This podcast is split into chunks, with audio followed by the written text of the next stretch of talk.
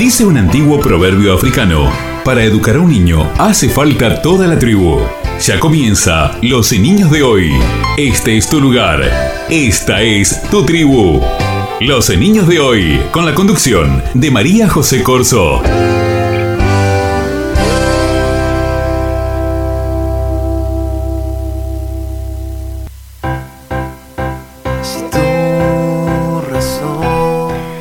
Buenas tardes a todos y bienvenidos a los niños de hoy.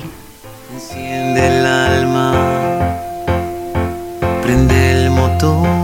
Mi nombre es María José Corso y vamos a compartir juntos este espacio hasta las 16 horas. Corazón perderá. Desde ya te podés comunicar con nosotros al WhatsApp 094 07 4608. Y si estás en el exterior, 598 9407 4608. Sentirse mal. Estamos en Facebook e Instagram. Nuestra fanpage en Facebook, Los Niños de Hoy. Y en Instagram nos encontrás por Tribu de Hoy.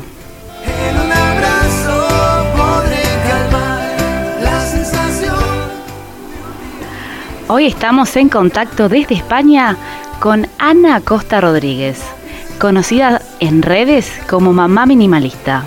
El tema de hoy, la crianza rebelde.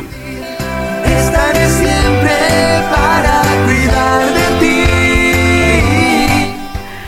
Ana es autora, magíster en psicología positiva aplicada, experta universitaria en mindfulness y diplomada en terapia de aceptación y compromiso. Su trabajo final de máster es un programa de redu- reducción del estrés y aumento del bienestar, basado en atención plena y crianza consciente para madres de niños en edad preescolar. Previamente se graduó en nutrición humana en la Universidad Nacional de Córdoba, Argentina, especializándose en nutrición materno-infantil. Se ha formado a su vez en ciencias del bienestar, comunicación no violenta y psicología budista en las tradiciones Zen. Sin embargo, su mayor mérito y el que más satisfacción y enseñanza le ha brindado es el título de mamá. A través de su blog Mamá Minimalista, que cuenta con más de un millón de visitas y 155 mil seguidores en las redes, Ana se ha transformado en una de las principales referentes sobre crianza consciente, empoderamiento materno y desarrollo psicoespiritual para miles de familias, siendo convocada para desempeñarse como conferencista y oradora en diferentes plataformas iberoamericanas.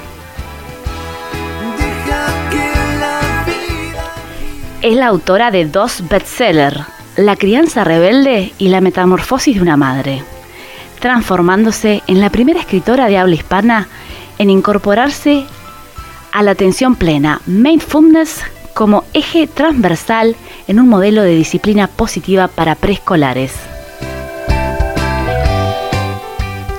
Ana también es yogini, emprendedora, activista con una marcada tendencia en la defensa y reivindicación de la maternidad.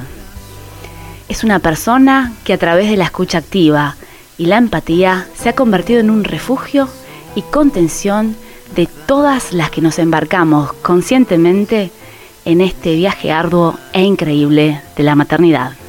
prende el motor. Derrama Los Niños de hoy. Este es tu lugar. Esta es tu tribu. Muy buenas tardes, Ana. Bienvenida a los niños de hoy. ¿Cómo estás? Hola, ¿cómo estás, María José? Muy, bien. La verdad que un honor tenerte acá en el programa y que se- todo, toda la audiencia pueda conocer más a fondo tu, tu material y todo lo que, lo que expones día a día en las redes. Bueno, muchas gracias. Para mí es un gusto muy grande poder estar con ustedes allá eh, en Uruguay. Sí, sí. Bueno, contanos, em, ¿para vos qué significa ser mamá minimalista? vale. Bueno, en realidad lo que es el movimiento minimalista está más asociado a lo que es eh, tener pocas cosas, básicamente. Vamos a hablarlo eh, para que lo entienda la gente en general. Como no tener tantas pertenencias y, y liberarse ¿no? de, de los objetos materiales por un tema que tiene que ver con lo ecológico por un lado, pero también con cómo el, el tener tantos objetos nos va distrayendo la mente de las cosas que son importantes. Ujú. Esto tiene que ver en realidad con lo que es el, el movimiento mi- minimalista en términos de filosofía de vida. Ujú. Mamá Minimalista, que es eh, mi, mi nombre en las redes, tiene que ver ya más con un tema de un minimalismo emocional, por así decirlo. Es como que lo que yo pretendo es que la mochila que vamos cargando los adultos a nivel emocional, ya sea con juicios, con creencias limitantes, con eh, eh, traumas, con miedos, con todas estas cosas que, vamos llenando mientras crecemos, se vaya alivianando, o sea, sacar lo más que podamos, quedarnos con lo mínimo de espacio eh, cubierto de estas cosas para poder realmente disfrutar la vida y tener bienestar. Entonces mi minimalismo, esto de mamá minimalista viene más por ese lado, ¿no? Por sacarnos las cargas emocionales para tener bienestar nosotras, nuestra familia y también para que nuestros hijos tengan su mochilita ta- más liviana a la vez. ¿Cómo te cambió a vos personalmente el tema de la maternidad?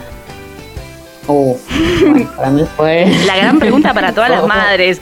Sí, terremoto, tsunami, Sí. todo combinado. Pero qué Eh, importante Fue muy fuerte. Qué importante hablarlo desde la realidad del día a día de la madre y sacar esa mamá, esa mamá de catálogo, ¿no? Tal cual, tal cual. Sí, la mamá, la mamá revista que se recupera el posparto a las tres horas. Sí, No. sí. La verdad es que a mí me sacudió mucho porque no tenía ni idea de, de lo que era realmente ser mamá, ¿no? De que me había comprado el cuentito que te venden en, en los medios y en las revistas. De, y, y también el, el diálogo con, con mi propia madre y con las personas allegadas a mí, de que era algo fácil, ¿no? Era algo que se daba, era algo que iba a salir bien. Me acuerdo que mamá siempre me decía, ah, vos dormías toda la noche, jugabas sola en el corralito cuando tenías ocho meses, eras una pancha, no hacías nada. Y yo dije, ah, Como me guay, mintieron. cosas no valen, ¿no? Uy, qué bueno. Claro, va- lo voy a meter al- a la guardería cuando tenga tres meses, volver a trabajar. Y bueno, ya había planificado toda esta historia. y Cuando nació mi hijo, no te le acercabas porque si metías una matita te, te la quería comer. O sea, fue muy, muy distinto al- a, lo que me imaginaba, ¿no? Sal- afloró en mí un instinto materno muy potente, sumado que me quedé muy solita. Yo estaba viviendo en México, mi familia es toda de Argentina. No tenía ni idea, como te digo, o sea, soy nutricionista, soy licenciada en nutrición, entonces lo que es la lactancia materna me lo conocía de papá, pero la teoría y la práctica muchas veces no tienen nada que ver, entonces me costó mucho eh, la lactancia materna. Me acuerdo que las primeras semanas era mi bebé tratando de tomar, tenía una, un agarre muy malo y yo lloraba del dolor, los pezones todos rotos y era como que muy frustrante para mí. Entonces, desde el, desde el primer día fue como un sacudón, pero a ver, mu- muchas emociones. Por un lado, todo esto de, de desconocer, de no tener ni idea, de sentirme sola, pero a la vez también todo este, este amor, toda este, esta devoción hacia mi hijo que, que era indescriptible. Así que realmente fue cambio de prioridades, cambio de, propósito en la vida. O sea, fue realmente un- la llegada de, como digo siempre, de los, los grandes maestros. Tal cual. Vienen a poner en la balanza todo, todo lo que uno planificó. O más bien a borrar todo lo que uno planificó. Porque después la Sí, realidad. creo que viene más por ese lado. sí. La realidad es otra. Mamá, vos pensabas hacer tal cosa. Mm. No sé si va a salir. Te voy a ver si te dejo. Claro, claro, sí, sí, sí, es muy, es muy potente, es muy potente, pero ahí está la paradoja, ¿no? De que siempre hablo, tenemos que tratar de llegar lo más preparadas posibles a la maternidad y a la paternidad, pero a la vez, hasta que no lo experimentas en carne propia, tampoco puedes dimensionar tanto, ¿no? A veces hasta asusta. Yo, Claro. sé yo cuando, cuando tenía amigas que tenían, eran madres de nenes chiquitos y hablaban y, y hablaban de eso nada más. Yo estaba así como que, wow, esto es muy intenso para mí. A mí no me va a pasar eso. Yo no voy a tener esos berrinches, yo no voy a tener esa. Y es como que asusta, agobia un poco. Pero bueno, hasta que no lo vivís, realmente es, es difícil de explicar. Claro, y como uno cuando todavía no es madre, ve un niño haciendo un berrinche y dice, ay, qué mal educado, ay, mira esos padres. Y después te das cuenta que es algo natural de todos los días. Sí, tal cual. Te cambia la cabeza. con- sí, con una, una de, las, seguidoras creo que me comentaba justamente eso, como em, la maternidad también te, te trae una de esas lecciones que es eh, jugar menos, ¿no? Jugar menos al otro y, y ser un poco más empático, porque claro, después tu, tu hijo probablemente te haga 30 mil berrinches más de lo que te esperabas y sobre todo que yo, yo creo en particular que, que los hijos vienen como a llenar esos huequitos que nos falta trabajar, entonces si, si te pensabas que tu hijo va a ser un santo, probablemente te toque uno bien power Tal cual, y, tal cual. y- y es, es esto, ¿no? Para, para, para que evolucionemos, para que podamos también medirnos un poco antes de hablar y, y ser, más solidarias entre nosotras. Que yo, antes uno quizás veías a una chica en el súper con un bebé chiquito en la fila y nada. Y ya después que sos mamá, decís, wow, le voy a hacer mi lugar porque yo estuve ahí y es muy potente. Entonces, todo esa- ese tipo de cosas están, están muy positivas, ¿no? De, de ser mamá. Y mm, contanos, eh, ¿cómo cambia la vida después de la llegada de un, de un hijo en relación a la pareja? Tema que vos también planteas en redes. Sí, este es un tema así, uno de los tópicos candentes, ¿no? Por- sobre todo los primeros años de vida. En, Sí, el- en- en mi libro La crianza rebelde y tengo una frase que dice que, que si los primeros años de vida de tu hijo no, no, no te terminas divorciando, probablemente tu pareja dure bastante, porque Sí, son sí. muy, muy potentes. ¿no? temón, juegan- temón. No, se juegan mu- muchas cosas ahí. Inclusive saqué un taller de pareja consciente porque me- mm, era un tema que salía mucho, ¿no? Cómo, cómo hacer, porque claro, empezando porque el puerperio de la mujer y, el, y la llegada del bebé para el hombre son cosas diferentes a nivel Sí. hormonal, a nivel de demanda, a nivel de, de transformación corporal y mental. Entonces ya de partida vamos quizás un poquito desfasados. Y luego que, bueno, la- lo- los roles que cubrimos, ¿no? Los roles, las expectativas que tenemos, em, la demanda de los niños, el apego que tienen los niños a los primeros años de vida con la mamá es diferente con el papá. Los papás quizás le toma un poquito más de tiempo conectar, porque nosotros los tuvimos en la panza, probablemente tomen pecho. Ujú. Entonces hay como una diada mucho más potente y, y también se nota a la hora de la pérdida de, de la identidad, la pérdida de la libido, la pérdida de, de- de- Es que de es una un- misma, ¿no? Es que es un momento... Muchas veces a- al, al hombre le cuesta un poco acompañar porque no lo vive de igual manera y, a- y una mujer también tiene sus cosas que le cuesta también ceder y, y dejar a la pareja involucrarse al mismo nivel por un tema ya más de instinto o de inseguridad o vaya a saber qué, pero es algo que se da muy constante y bueno, claro, estamos re cansados, no dormimos. Eh, el hombre sigue con su libido a pleno, pero la mujer le baja. Claro, los pezones rotos eh. del acople. Sí, no, no, no, lo que menos tenés ganas No, de no me toques, por No. favor. Si vas a hacer algo, tráeme un vaso de agua. Tal cual, o déjame dormir la siesta, ¿no? Sí, sí, sí. Nada. Después, si tenés, estás colechando y tenés el, el individuo en el Tal cual, en el medio. No lo aplastemos, por favor. Claro, Sí. no, son, son muchas cosas. Entonces, sí se. Y aparte, cuando estamos tan cansados, no nos Sí. sale la mejor versión. No, no, no, es que es como, ese, ese momento es como estar en la mitad de un campo de guerra. Yo, yo no sé vos qué pensás, pero es como que es, es un momento de supervivencia, ¿viste? Porque pocas horas de sueño, la demanda constante, que es, que es un sentimiento precioso, pero cuando las pocas horas de sueño están, más algún que otro mm, cólico entre medio, es una, es una prueba de fuego. Sí, total, así como lo decís, prueba de fuego. Y como le dijiste, no es una guerra, es, es una frase que uso bastante, porque llega un momento que parece que, que fuéramos enemigos, en cierto punto, como que todo nos queda mal del otro, empezamos a discutir y, y sobre todo cuando se tocan temas de, de crianza, ¿no? De, de- de valores así muy importantes para cada uno. Cuando uno empieza a ver que no coinciden algunas Sí, cosas, ¿qué se pasa? sacude mucho. Qué fácil sería ese nuevo comienzo de familia si se hablara más de cómo es la vida real, cosa que de un tiempo acá se está, se está planteando la, la realidad de lo que es el porperio. Que es un momento muy, muy difícil para lo que es esa nueva familia que comienza, ¿no? Sí, totalmente. Y de paso, les voy a, ya que estamos con gente principalmente de Uruguay, eh, hay unas chicas, unas psicólogas uruguayas que, están, eh, tienen un- una página que se llama Gestando Uruguay y ellas están trabajando súper súper bien con el puerperio. Eh, están acompañando ahí a madres y a padres, entonces para la que necesite y los que necesiten, las- les recomiendo que los sigan porque son fantásticas.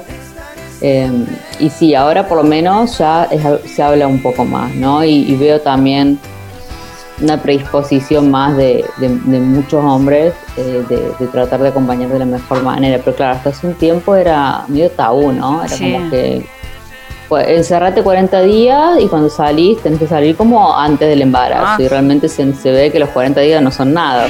ya se habla de, de un año más de Claro, Entonces es, es complicado, es complejo, pero, pero bueno, eh, el mensaje también con esto es que es normal que la pareja tambalee un poco en, en los primeros años, al principio. Son, son muchas cosas eh, que se cambian y se mueven y, y lo importante es entender que, que después de todo lo más valioso es poder comunicarnos de, de una manera respetuosa, de una manera empática, porque decidamos ir o separarnos, el- nuestro hijo o nuestra hija van a estar siempre ahí, entonces no es a la primera de cambio no- nos separamos y ya está, sino tratar de, de sostenerlo desde el respeto, porque aunque nos separemos vamos a tener que seguir coordinando esta, esta crianza y, y- y vi- y viviendo la vida de nuestros hijos eh, desde cada lado. Entonces, eh, más vale invertir un poquito en, Sí, en claro. sanar la pareja, ¿no?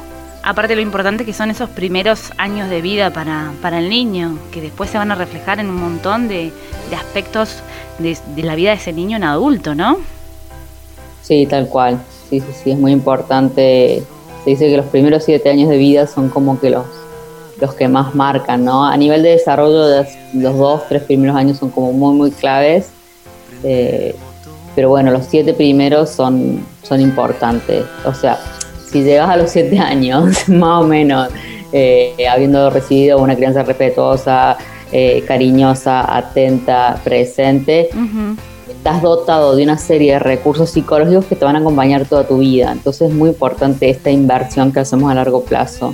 Pero justamente son los, los cuatro, cinco, seis primeros años son los más intensos. Sí. Pero bueno, esta es la idea, ¿no? Decir, esto es, es un regalo para toda la vida, como, como, como se dice, ¿no? Yo siempre hablo de, de una inversión, una inversión de amor. Sí, tal cual, tal cual, totalmente. Pero tiene que ser eh, eh, con coparentalidad, o sea, si, si están en pareja, que, que se repartan las cargas, porque si no es muy, muy ¿Y qué intenso. podemos, qué podemos hacer con esas parejas que no, no se llegó a un entendimiento en modelos de crianza y llegamos a- al, al divorcio? Esa situación de un niño que en una casa tiene un estilo de crianza y en otra casa manejan otras otras otras técnicas por decirlo así o otra otro estilo de crianza más tradicional Esto es muy complicado porque el, el niño va a recibir dos mensajes diferentes y para él va a ser un foco de ansiedad.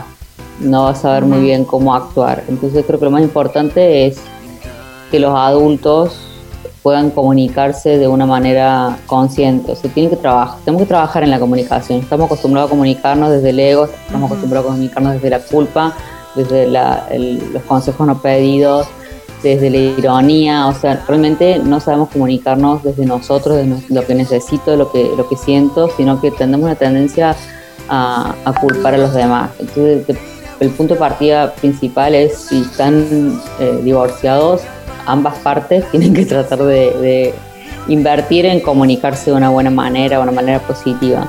Otra cosa importante también es em, tratar de, de entender de dónde viene mi pareja, ¿no? Cómo fue su crianza, quiénes, quiénes fueron sus padres, cuáles fueron sus historias, si tuvo algún trauma, si, si él también recibía una, una disciplina punitiva o si ella eh, estaba sobreprotegida, como que tratar de conectar con la infancia de, de la otra persona nos va a ayudar a entender por qué, sean, por qué pasa lo que pasa, porque son ciclos que se repiten, ¿no?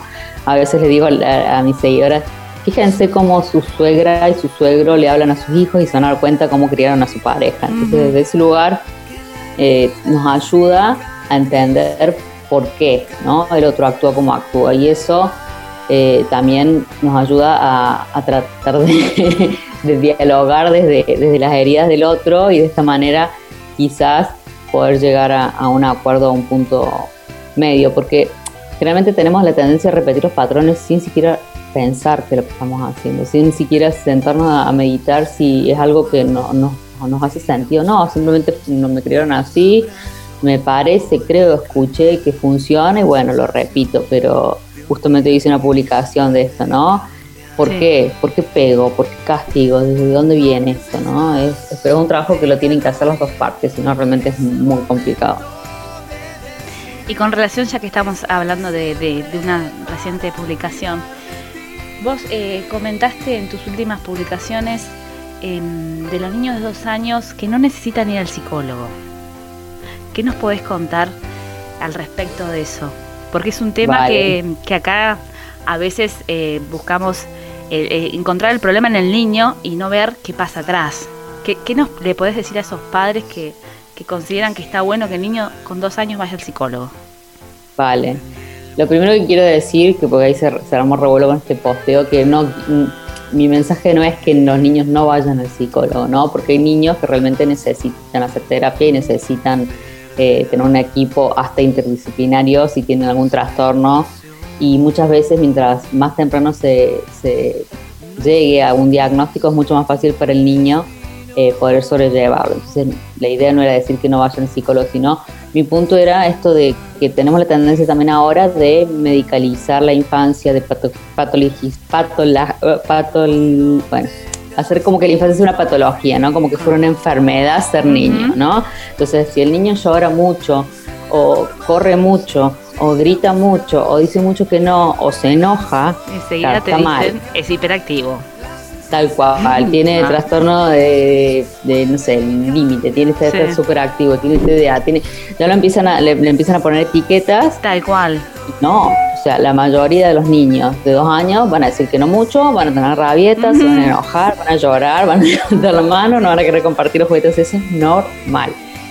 Cuando una mamá o un papá ve signos y síntomas que son varios durante un tiempo y, y- le genera dudas y hay algún instinto que te dice, "Mm, acá hay algo, algo mal, sí, se recomienda ver a un especialista, pero en términos generales un niño se comporta como niño. Entonces, por favor, tratemos de vernos primero nosotros y sí, me parece genial que mamá y papá vayan al, al psicólogo, me parece genial que todo el mundo haga terapia o, o hasta se lea un libro de autoayuda, cualquier cosa que sienta que le puede ayudar a, a mejorar y evolucionar como persona, como madre.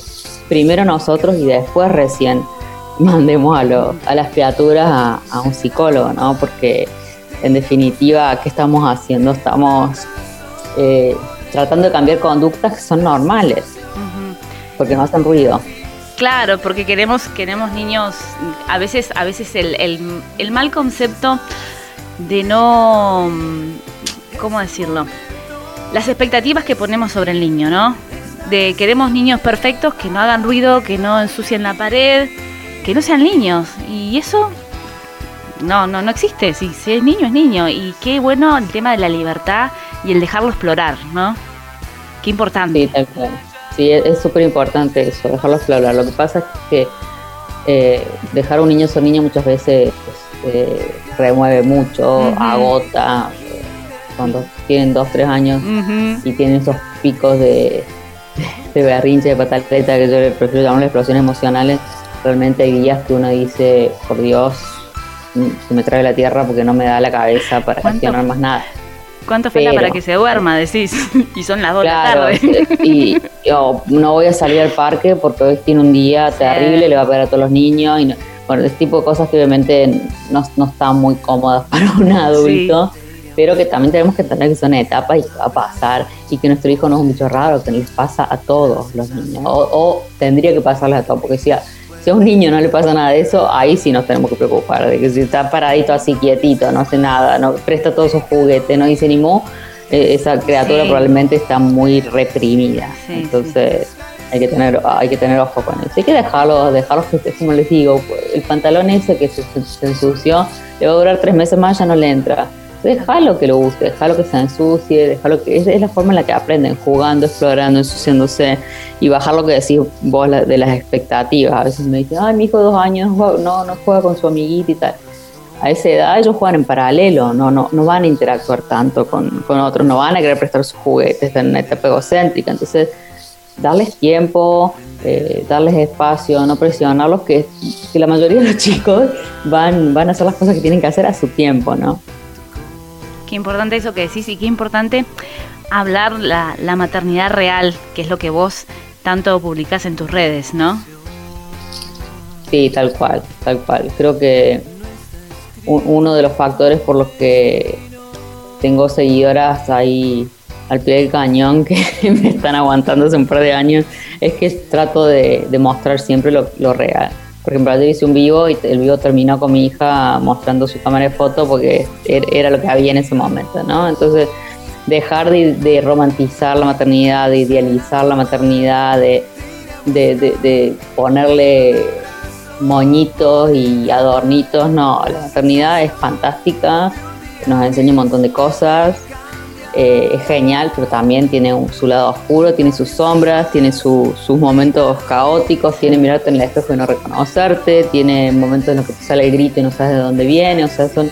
Es como en, en- en mi libro la, la metamorfosis de una madre tengo hasta las luces y las sombras, es, es- es un mix y es no solamente decir, ay, sí, las luces, qué lindo, amo a mi hijo, sino también humanizarnos y decir, ok, tengo estas sombras, tengo estas cosas que, no me gustan, tengo esto, esto, estas cuestiones, estos cuestionamientos de mi maternidad y ac- aceptarlos como son y no sentir culpa, ni tabú, ni, ni nada, porque es una experiencia que nos une a todas las mamás y te diría que no importa la raza, el, el lugar de origen, no importa tu nivel de estudio, que trabajas, hay, hay patrones del arquetipo de la maternidad que nos, que nos reflejan a todas. Entonces, esto de que somos humanas es muy importante tenerlo en cuenta para no terminar súper estresadas, porque si no, con las expectativas de rol, más la mamá en Instagram perfecta, más compararme con la que bajó 20 kilos en un mes, este tipo de cosas no suman, Claro. no restan. Sí, o la mamá que tuvo el nene y no engordó.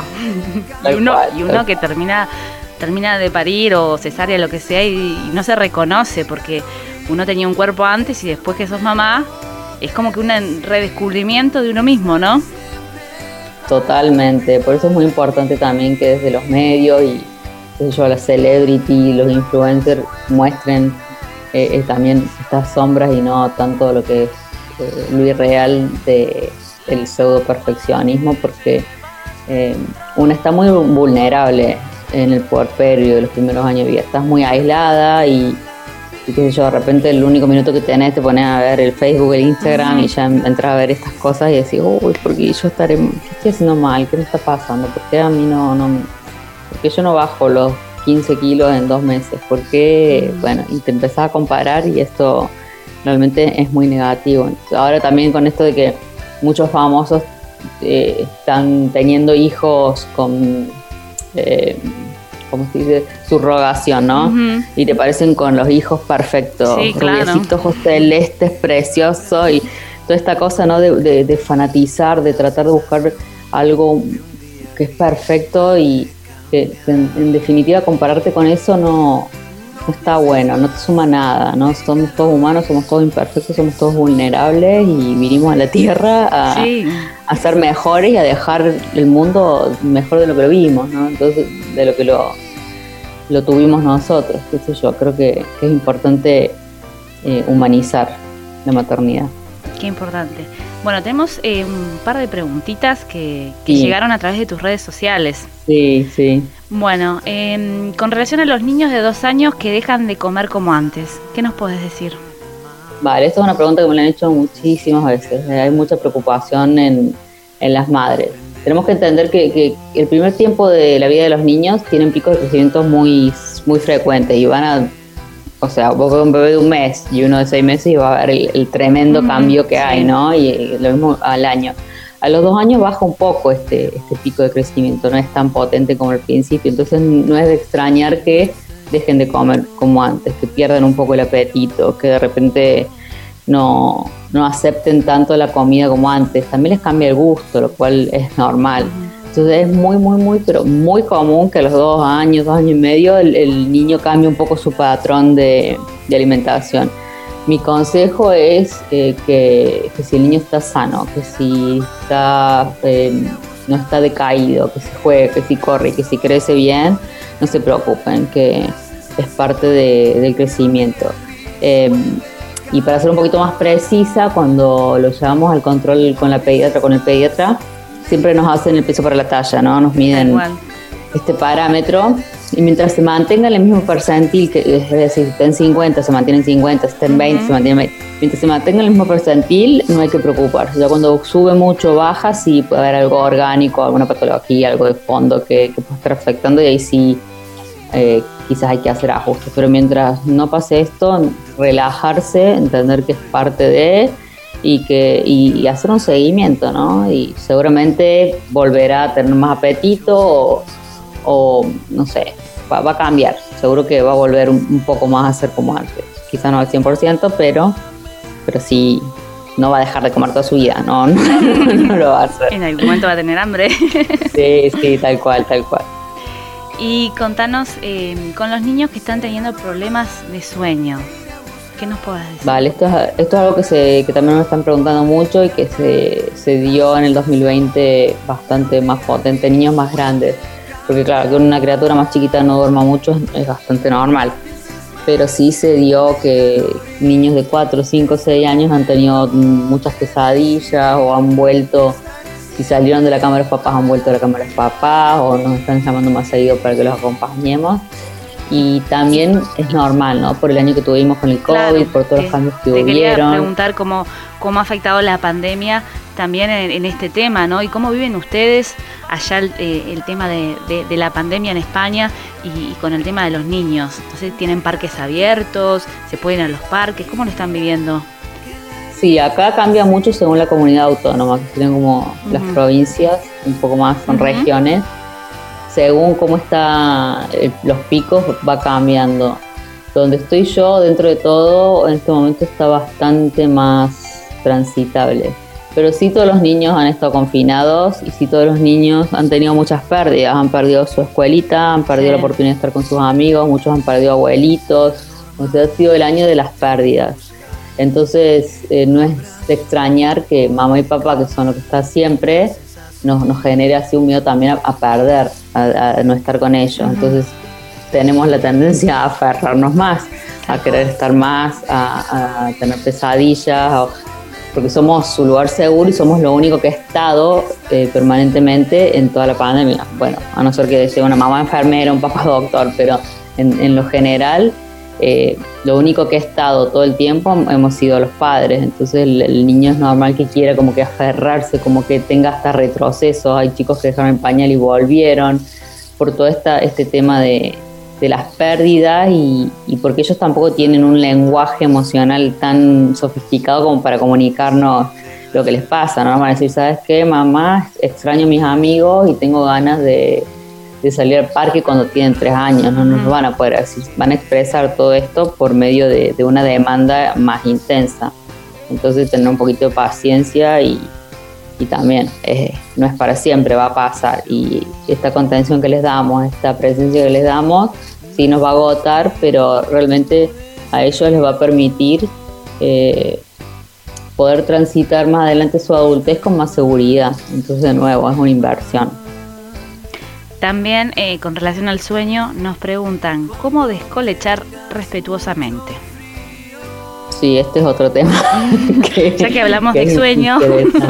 Sí, bueno, es más o menos como con la lactancia materna, tiene que ser algo consensuado. A ver, llega un momento que, que los padres también están muy cansados y en general tenemos que ten- poner en la balanza el, el me- el mal menos peor, por así decirlo. Si estamos muy, muy cansados, probablemente no gestionemos de la mejor manera el otro día. Vamos a estar súper estresados, con muy poca paciencia. Entonces, ver hasta qué punto nos está funcionando a todos como, como, como, como familia, porque la familia es una mini sociedad, entonces tenemos presente siempre eh, una mirada niñocéntrica, es decir, que las necesidades del niño son las que tienen que ten- tener más presente porque es el que más necesita y el que menos herramientas tiene, pero sin descuidar tampoco a, al- a los demás miembros de la familia. Entonces, un- una idea que se me ocurre a mí es, bueno, bueno, esto evaluar de, de consensuar cuando ambas partes están listas y de repente podés ir a dormir con tu hijo, se lo acompañas y te quedas ahí hasta que se duerme Ujú. y después, bueno, cada uno a su casa, a su cuarto y si se despiertan, también darles la oportunidad que puedan volver a la cama y en el tiempo seguramente van a, a quedarse en su cama y van a dormir de un tirón. Este momento no es quizás el más adecuado para descolechar contra lo que está pasando. Todavía Sí. creo que falta un tiempo más. Ni- ni- hay que ver cómo vienen de, de emociones. Si vemos que nuestro hijo está un poquito más demandante, un poquito más miedoso, no es el momento para hacer grandes cambios. Quizás tenemos que esperar un poco más.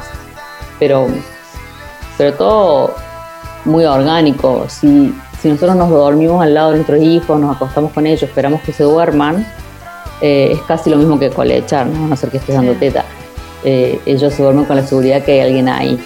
La otra vez me comentaron que alguien hizo una publicación de un nudo que les, les, les decías que cuando lo ibas a ver le atabas un nudo a la sábana, eso para nenes más grandes. Entonces cuando se despertaban y veían el nudo sabían que mamá y papá habían ido. Es como algo simbólico. Eso también puede ser una estrategia que puede servir.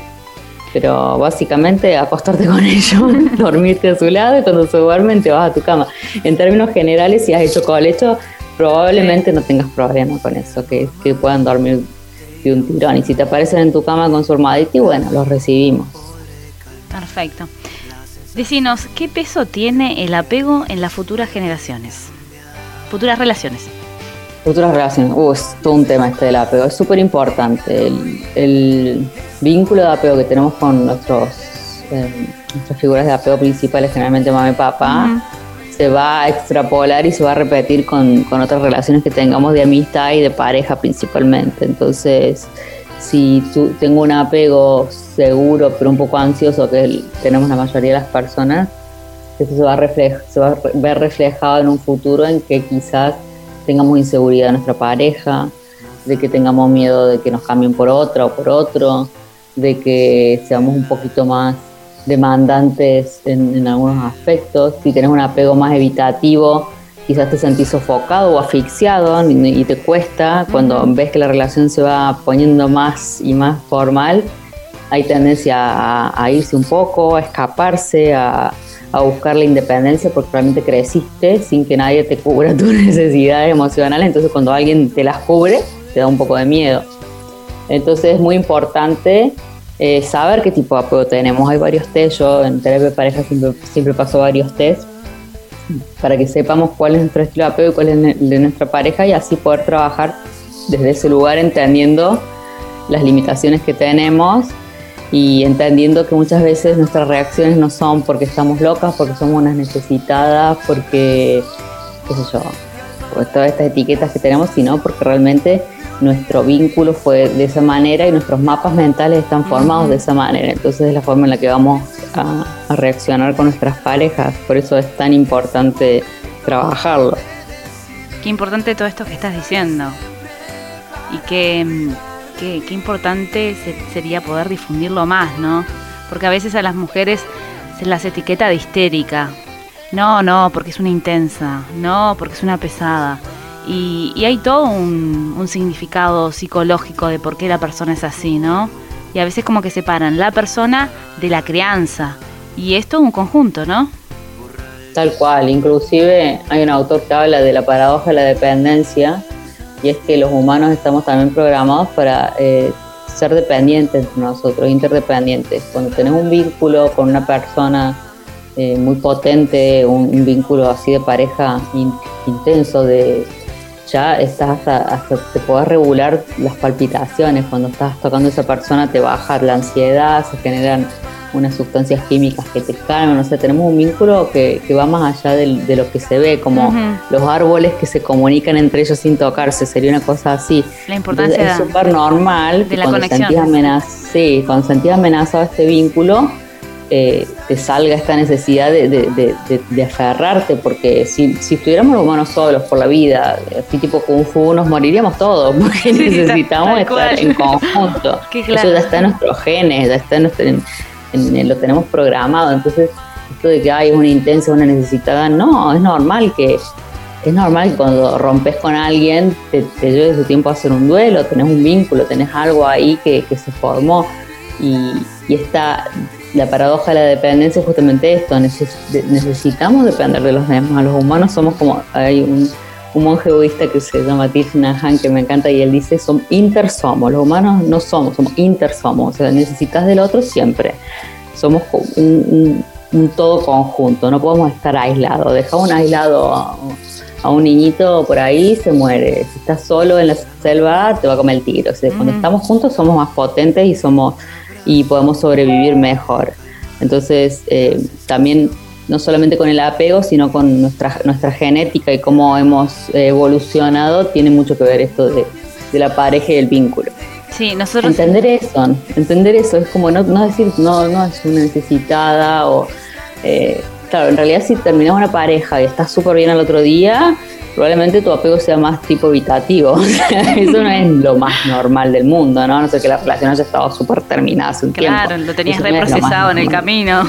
Tal cual, tal cual. Como que lo normal es que te duela y te afecta. Claro, a veces, a veces escuchás que dicen no, porque hizo, hizo el duelo en vida, viste, que es una frase re dura, porque estás Sí, con, estás sí, con tu sí. pareja y lo estás, lo estás velando, viste, sí, ojalá que esto termine dentro de poco, viste, y cuando decís, no, el otro día re siguió su vida como si nada. Sí, wow. Sí, sí.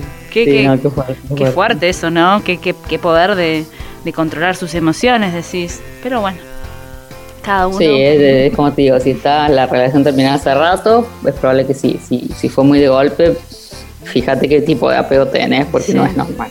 No es, no es tan normal. Bueno, después te quería preguntar, que nos hacen llegar tus seguidores, diferencia de género y sexo. Vale, si esto me lo preguntó una chica, bueno, el, sexo es los genitales que tenemos básicamente con, con lo que nacemos, ¿no? El género ya habla más de una construcción social de, que tiene que ver con lo que debe ser y ser eh, el sexo, determinado sexo, ¿no? Entonces se habla de que el, podés tener un, un sexo biológico, pero sentir un género diferente. Entonces son cosas diferentes, son cosas distintas. Una cosa es más anatómico, funcional y la otra tiene que ver más ya con una construcción social y cultural de lo que significa ser mujer o ser hombre. Como un sentirse, esa sería más o menos la, difer- la diferencia. Y cuando el niño pregunta, pregunta así difícil para, para una mamá, pero vos vas a poder, vas a poder contestarla. Cuando viene el niño chico y te dice, mamá, ¿qué es el sexo? ¿Qué, Vale, ¿qué hacemos? ¿Salimos corriendo?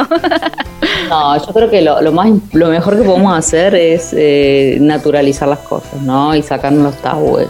Es muy importante, eh, por ejemplo, hablar de los órganos sexuales con el nombre que tiene. Va, eh, vulva y pene, del el cuchi cuchi, el piripuri, el- porque ya de partida estamos como que cargándole al, al- al- al genital un peso, un tabú, una cosa, de eso no se habla, eso no se dice. eso- y después estamos 50 años y hablamos de la pichila y la, y la chuchuchi. Es como que no, la vulva y el pene. Si ellos crecen normalizando esto, va a ser mucho más fácil que, que no sientan tabúes ni, ni cosas raras cuando vayan creciendo. Incluso está bueno para prevenir los abusos en cierta forma, porque ellos ya van a tener una, no van a tener que, no van a sentir como que está sucio eso, como que es algo que no se puede hablar, como que es algo que toca esconder o le toca cambiar el nombre. Entonces sí es súper importante hablar de eso y después bueno ya los chicos siempre nos dan lecciones y están bien avanzados, entonces cada este tipo de preguntas, qué es el sexo, dónde vienen los bebés y todo eso, no se los voy, no les voy a hacer el, spoiler, se va a dar como se tenga que dar, lo más importante es, ser honestos y no generar tabúes que no son necesarios. Los niños si le decís las cosas como son, ge- generalmente no te van a seguir preguntando, le vas a decir, ¿qué, es esto? ¿Es, es así, así? Ah, ok porque notan esta sinceridad, esta, esta verdad y ya pueden seguir. Si, si, si se dan cuenta que estamos ahí como inventando algo, manejando algo medio raro, van a ser incisivos y van a empezar, ¿y por qué eso? ¿Y de dónde? Y, y ahí ya uno se va a terminar perdiendo, va a terminar diciendo cualquier cosa y después, bueno, retractarse, ¿no? Entonces, las cosas como son, naturalidad, que no hay nada, no hay nada sucio ni tabú en, en los genitales. Y qué importante si uno no sabe la respuesta, buscarla con ellos, ¿no? No, no cerrar la, la comunicación. Tal cual, eso que decís es súper importante. Qué importante decir no sé. Porque te van a decir tu hijo, ¿cuál es el, quinto planeta de la órbita? No, sé, no sé, lo buscamos juntos, como lo, lo, lo- lo investigamos. O sea, mostrarnos realmente como que no somos súper nada, somos humanos y hay cosas que no sabemos. Y ser honestos y, y también nos sirve tam- para repasar un poco Claro. la educación básica. Sí. Acá mi hijo me vienen con nombre de dinosaurio que yo ni tengo idea de dónde lo sacan. Eh, me acuerdo que una vez estaba con Max y me decía, ¿los pingüinos dónde son? De, me dijo, ¿del Polo Norte o del Polo Sur? Y yo lo tuve que pensar y él salió, no, del Polo Sur. Y yo dije, wow, tenía cuatro años, ¿no? Entonces es, es, es una buena oportunidad para hacer ahí un repaso de, de geografía, historia y, y biología. Sí, es que con, con un niño chico estás en un, en un constante mm, examen. El día a día es una prueba constante. Sí, Y totalmente. y hablando de eso, ¿cómo es la manera mejor de gestionar un berrinche? Uf, es un tema para dejé, que hagamos de- dejé esta, esta pregunta para, para una de las últimas, ¿viste? la mejor manera.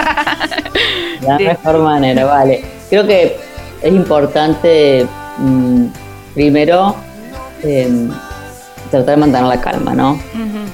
El fuego no se apaga como fuego, el fuego se apaga con calma, el fuego del niño, ¿no? Entonces primero respiramos profundo. Uno cree que esto de respirar es como que una cosa hippie media del, del yogi, de, no. Realmente nuestro cerebro cuando se activa, cuando escuchamos un grito, estamos tratando de, vamos a poner, están peleando por un juguete y estamos hace cinco horas tratando de, de resolverlo y no se puede. Y ya te empezás a poner nervioso, nervioso. Y ya te empezás a alterar tu cerebro necesita la respiración, necesita oxigenarse, necesita tiempo para bajar eh, el nivel de reactividad. Entonces es importante pararse, respiro profundo, cuento hasta 5 y, puedo gestionarlo de otro lugar. No es, como te digo, un invento hippie, sino que es algo de, de neurociencia, algo que el cerebro necesita. Siempre validar la emoción del niño. ¿no? Entiendo que te sientas mal porque te quitó tu juguete o entiendo que estás enojado porque eh, se te, te tiró el, el- el Lego que estabas armando. O sea, siempre validar, ¿no? Es porque la tenemos la tendencia de decir, ay, no pasa nada, pero ¿qué, ¿por qué hacen tanto lío? Pero si es una estupidez. No, validar, porque por más que a nosotros nos parezca una niñería, entre comillas, al niño realmente le afecta lo que está pasando, es genuino su malestar, entonces siempre valida. Después nos ponemos a su nivel, es decir, no hablamos desde arriba, desde el autoritarismo, sino tratamos de conectar con, con la criatura a su nivel. Y cuando hablo de esto en, en mi libro lo comento, no es solamente a nivel físico, sino a nivel emocional, es decir, ponerme en el lugar de esta criatura a su altura, eh, mirarlo y, tratar de ver cómo se siente, cómo me sentiría yo si fuera una niña y me pasara algo, al- algo así. Entonces esto nos ayuda a poder ser un poco más empáticas y empáticos a la hora de gestionar. Después, muchas veces los niños cuando están en pleno desborde están dominados por su, su cerebro reptiliano, que es el más primitivo, entonces es normal que tiren manotazos, que griten, que les cueste eh, volver a calmarse, les toma un tiempo. Entonces en estos momentos muchas veces no quieren que los toquemos y que los abracemos y tenemos la tendencia como que agarrarlos. Si el niño no quiere que lo toquemos, no hay que presionarlo porque eso es como que más fuego, ¿no? Entonces nos alejamos un poquitito, pero nos quedamos a su nivel y le decimos, estamos ahí. Esto es muy importante y lo comento mucho. De acá, cuando necesites un abrazo puedes venir, como que se lo repetimos para que el niño se tome su tiempo y sepa que estamos. No es, lo dejo llorando y me voy al otro cuarto. No, que Sí. es como que hay un abandono, ¿no? Entonces nos quedamos cerquita nos comemos el berrinche, que muchas veces no nos gusta porque realmente es doloroso y agotador escuchar el llanto y no sentirse que no puedes hacer nada, pero estando ahí presente y, y repitiendo esta frase, eh, vas a ver que el ratito, cuando se calme un poco más, va a venir y te va a abrazar. Y si se deja abrazar, también es, un- es una buena oportunidad quitarlo quizás del lugar del conflicto, alejarlo un poquitito para que no tenga tanto estímulo y pueda su cerebro integrarse, ¿no? Cuando, cuando tienen estos desajustes, eh, necesita integrar su cerebro emocional, límbico y racional como para volver a, a estar más, más calmado, más eh, en sí, ¿no? Entonces alejarlo un poquito y bueno, todo lo que tiene que ver con el contacto físico, el abrazo, eh, las caricias también los ayudan a calmarse a nivel de, de neuroquímico, les hacen generar unos opiáceos que los ayudan a calmarse y también las neuronas de espejo, ¿no? Que cuando nos ven tranquilos, ellos van a tratar de replicar esto. Si nos ven todos alterados, probablemente se alteren más. Entonces, básicamente, controlarse uno, validar y tener paciencia. Qué difícil a veces ahí en pleno brote de berrinche poder, poder respirar y decir, yo puedo con esto, esto también va a pasar. Qué, qué- qué Sí. momento de fuego.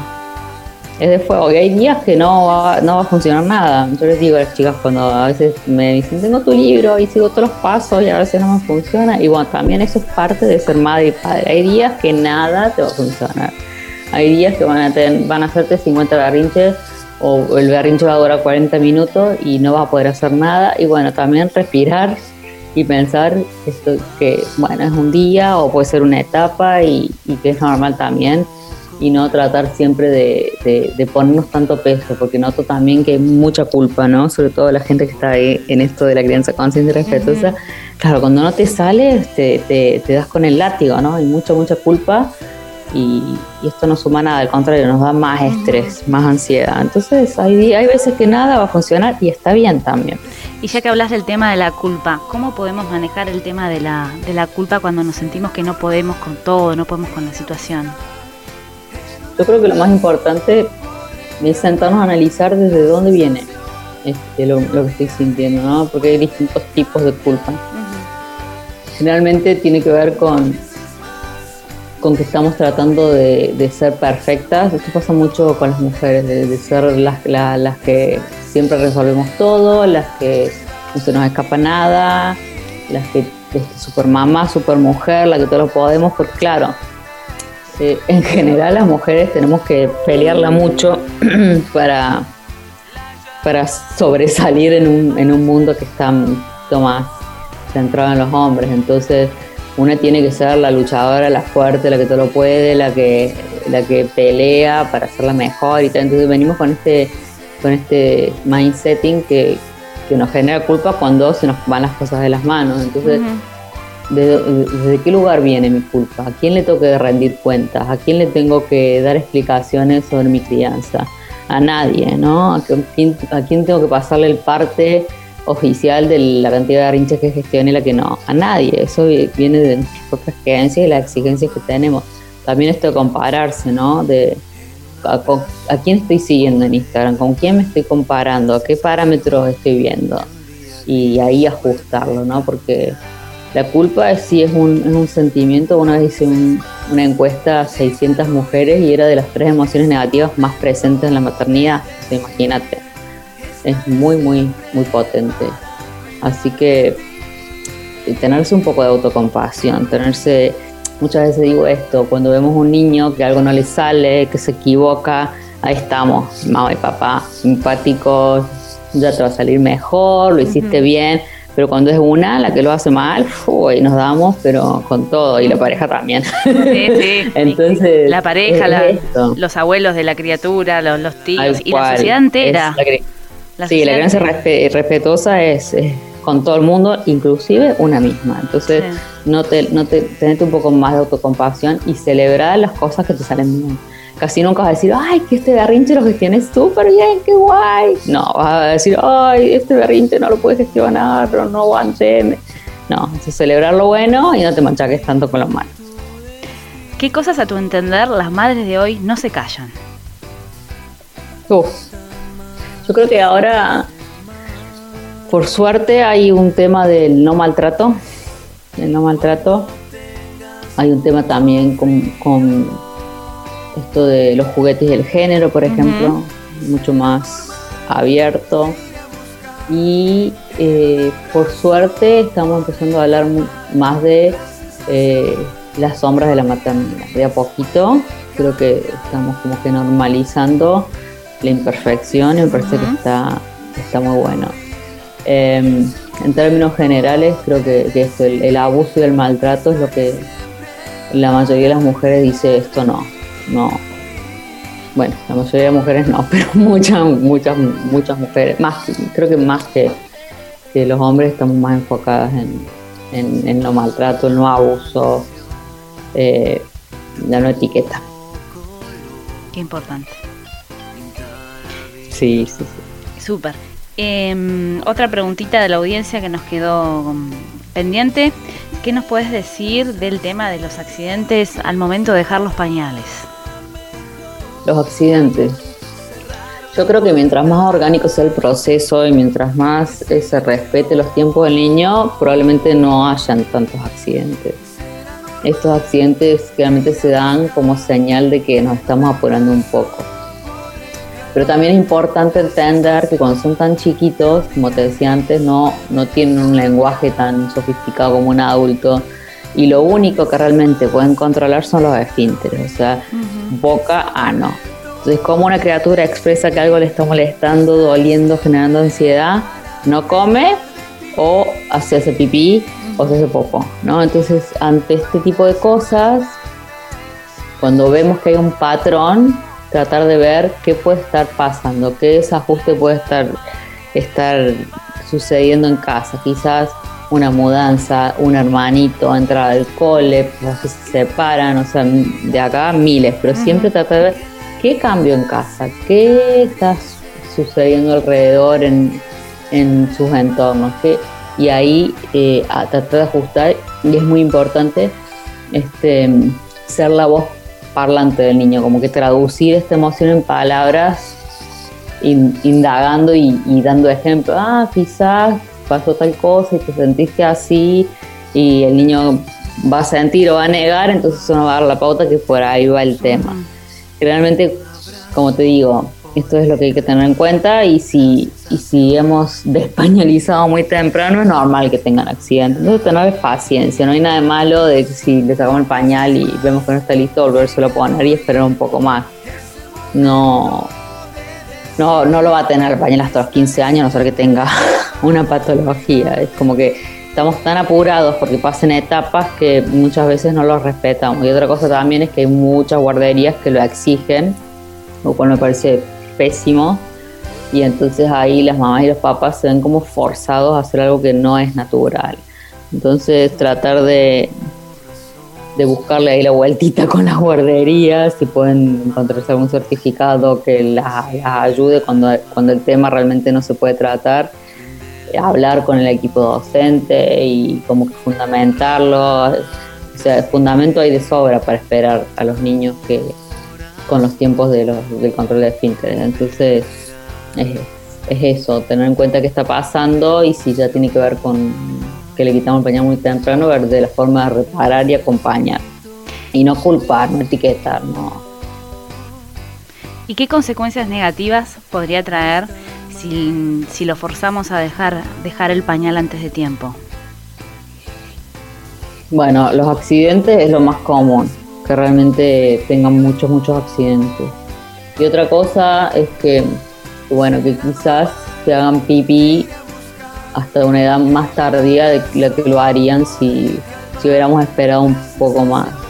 Y ahí también un, hay un tema, ¿no? Que, que no va a estar tan orgánico el tema de los controles, de, de la regulación. Entonces quizás esos niños en el futuro tengan más constipación o tengan pérdidas urinarias, o se pueden dar muchas cosas. Quizás no, pero que se va a alargar el tiempo de accidentes, eso probablemente le pase a la mayoría. Ok, a nivel emocional no, no hay ninguna consecuencia. si hay consecuencias a nivel emocional porque lo vas a, lo vas a arrastrar en, en cierta forma, vas a, a tener quizás guardado en tu memoria emocional eh, algo que te, que te forzaron a hacer que no, no lo sentiste orgánico. Por eso también depende de cada niño, de la personalidad del niño y cómo se dio el proceso. No, no, te- no te podría decir que algo que, que es generalizado. Pero todo lo que no se respeta en su tiempo sí va dejando cierta marquita que después se, se proyecta, se canaliza de- de diferentes maneras. Ok.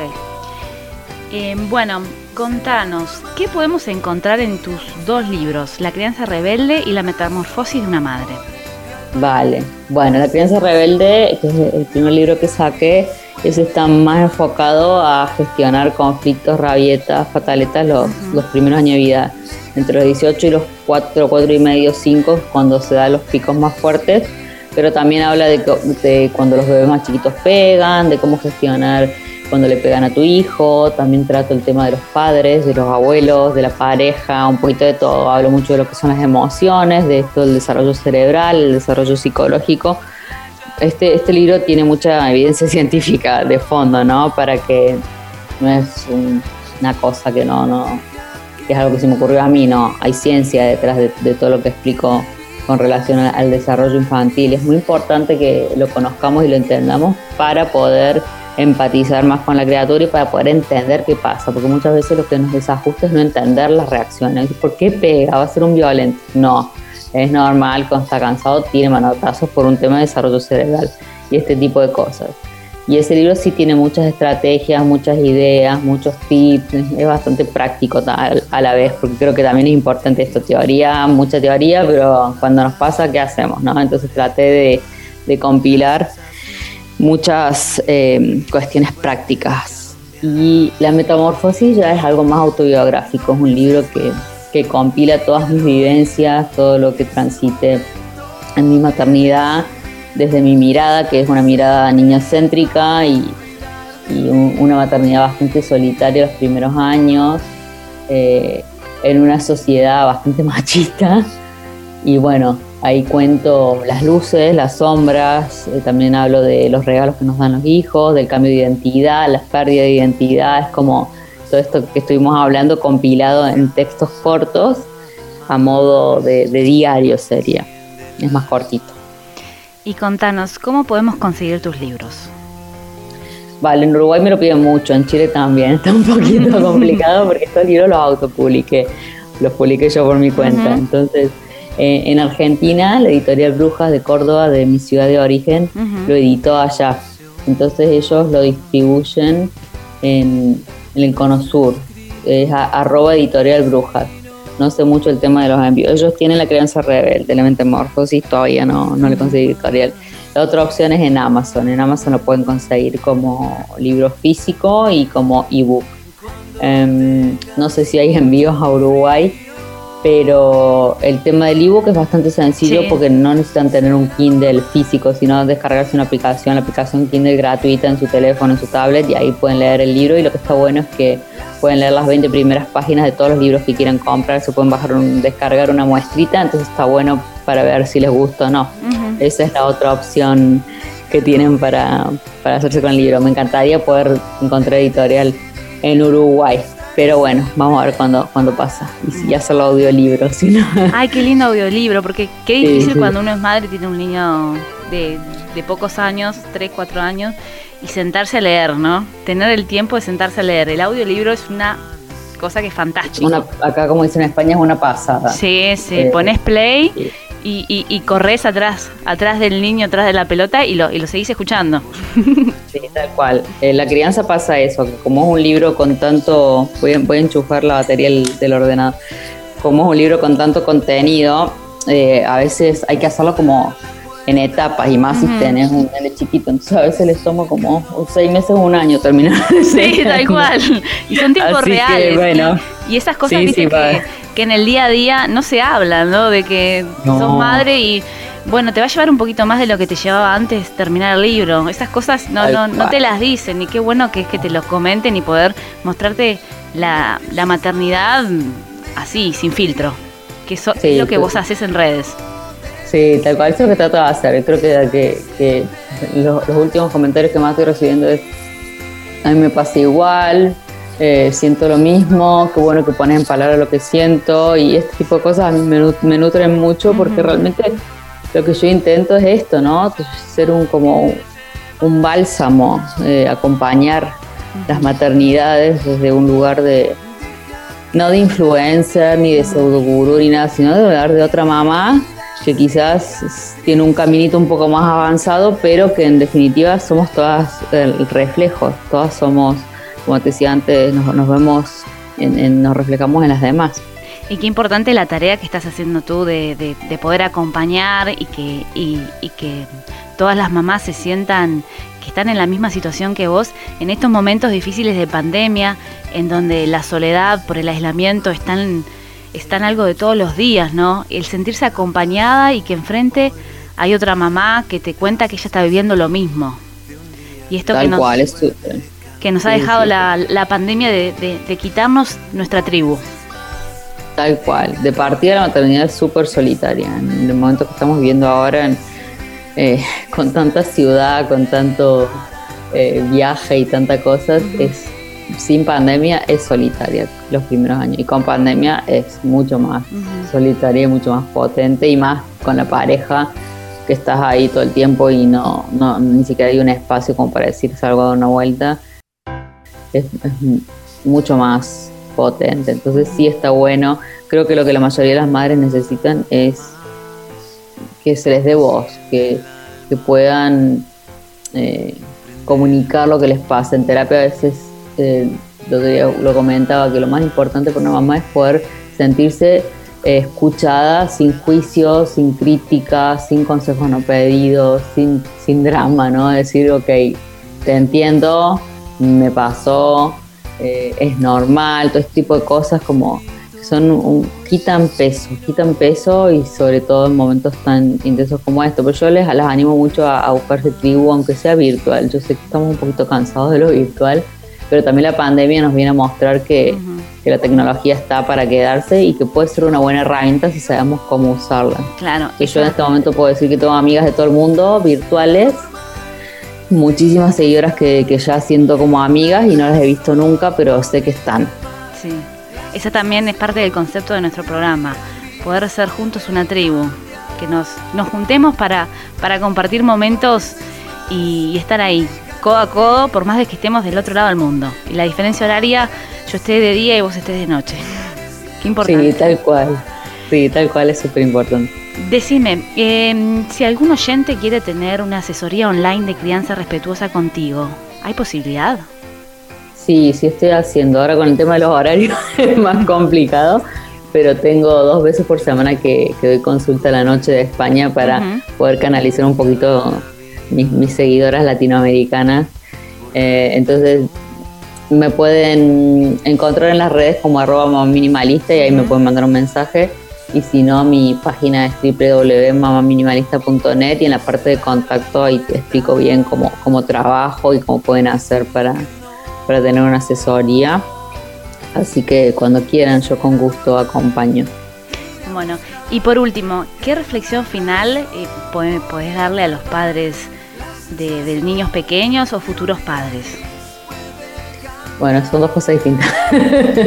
a lo de los niños pequeños, creo que lo más importante es entender que, que hoy no va a ser para siempre, que todo va a pasar, que crecen muy rápido, que lo que estamos haciendo es una inversión de por vida y que la pandemia también nos, vino a mostrar que es lo realmente importante, ¿no? que es la familia, que son los lazos, que es acompañar y que nosotros tenemos una gran responsabilidad, esta, esta generación de padres millennials, eh, de cortar ciclos, ¿no? Porque estamos en la era de la información, entonces, eh, si bien nos juega un poco en contra que hay demasiada información, Ujú. la tenemos a la mano, quizás eso a nuestros padres les faltó, solamente tenían el consejo del carnicero y de la abuela, pero nosotros estamos con, con más acceso, entonces es nuestra responsabilidad formarnos, es nuestra responsabilidad eh, hacer terapia, coaching o leernos un libro de autoayuda y tratar de, de- evolucionar y de mejorar y de desarrollarnos más a nivel psicoespiritual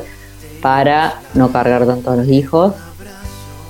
Y que es también muy importante aceptar las etapas como, como lo que son, en vez de gastar energía en batallarlas, usar esa energía en, en ser creativos y ver cómo lo podemos resolver y que realmente podemos criar con respeto y podemos cortar ciclos de, violencia y de maltrato y eso se va a ver reflejado en la sociedad. Entonces a todas, les- todas las, familias de, nenes chiquitos yo personalmente les agradezco cuando eligen el, no maltrato. Se los agradezco de corazón porque cada personita que es criada así va a ser un- una persona más positiva para la humanidad.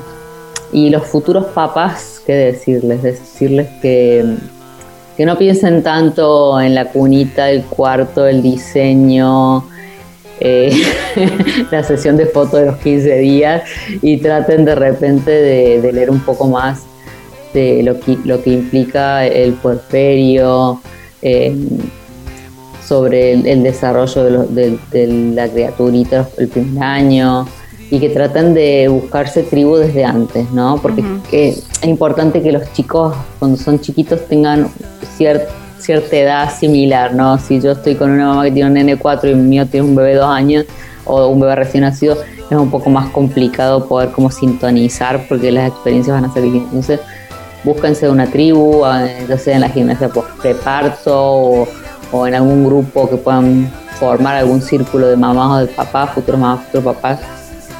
Búsquense tribu porque la van a necesitar. Perfecto.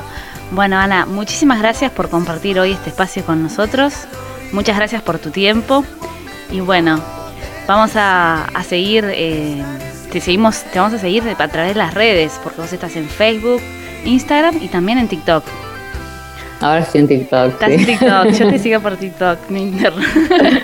Sí, no, es que es, es lo que se viene, hay que reinventarse. Sí, por supuesto. Bueno, Vale, yo te agradezco a vos la oportunidad, María José, un gusto poder compartir con ustedes. Qué bueno, bueno que el programa, felicidades y, y qué bueno que les estén dando en la radio un espacio para esto porque es súper importante. bueno.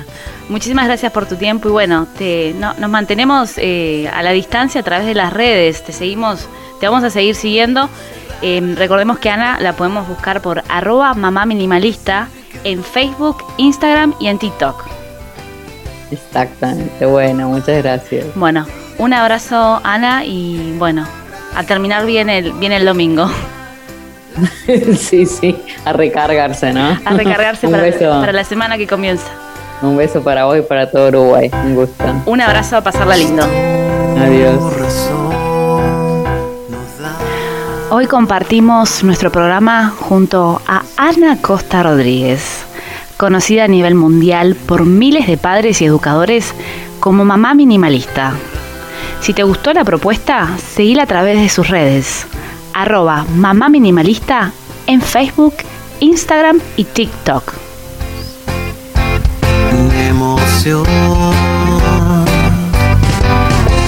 No está escrito. Llegamos al cierre de otra edición de Los Niños de hoy. Los espero el próximo domingo para compartir juntos este espacio. Somos tu tribu, esta es tu radio. Los quiero. Besos para todos. Chao.